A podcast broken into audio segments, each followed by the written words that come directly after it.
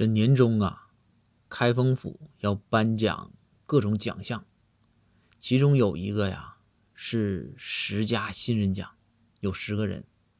这颁奖的人是谁呢？包大人。包大人上台啊，就念这个获奖名单。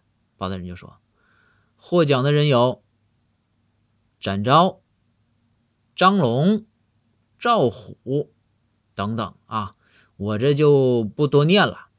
一会儿散会后啊，大家自己来看名单。我这儿确实有点急事儿，马上要走啊，去办事儿。这包大人就走了。包大人出去办事儿啊，办了一天，这到了大半夜呀。”可能都到午夜了才回来。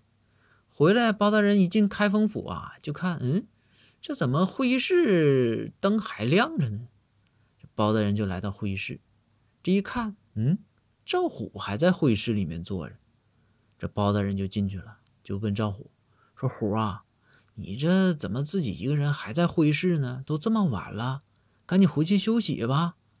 说你这这这咋遇着啥难事了？”这时候，赵虎站起来，对着包大人带着哭腔就说：“大人，您上午的时候不说让我等等吗？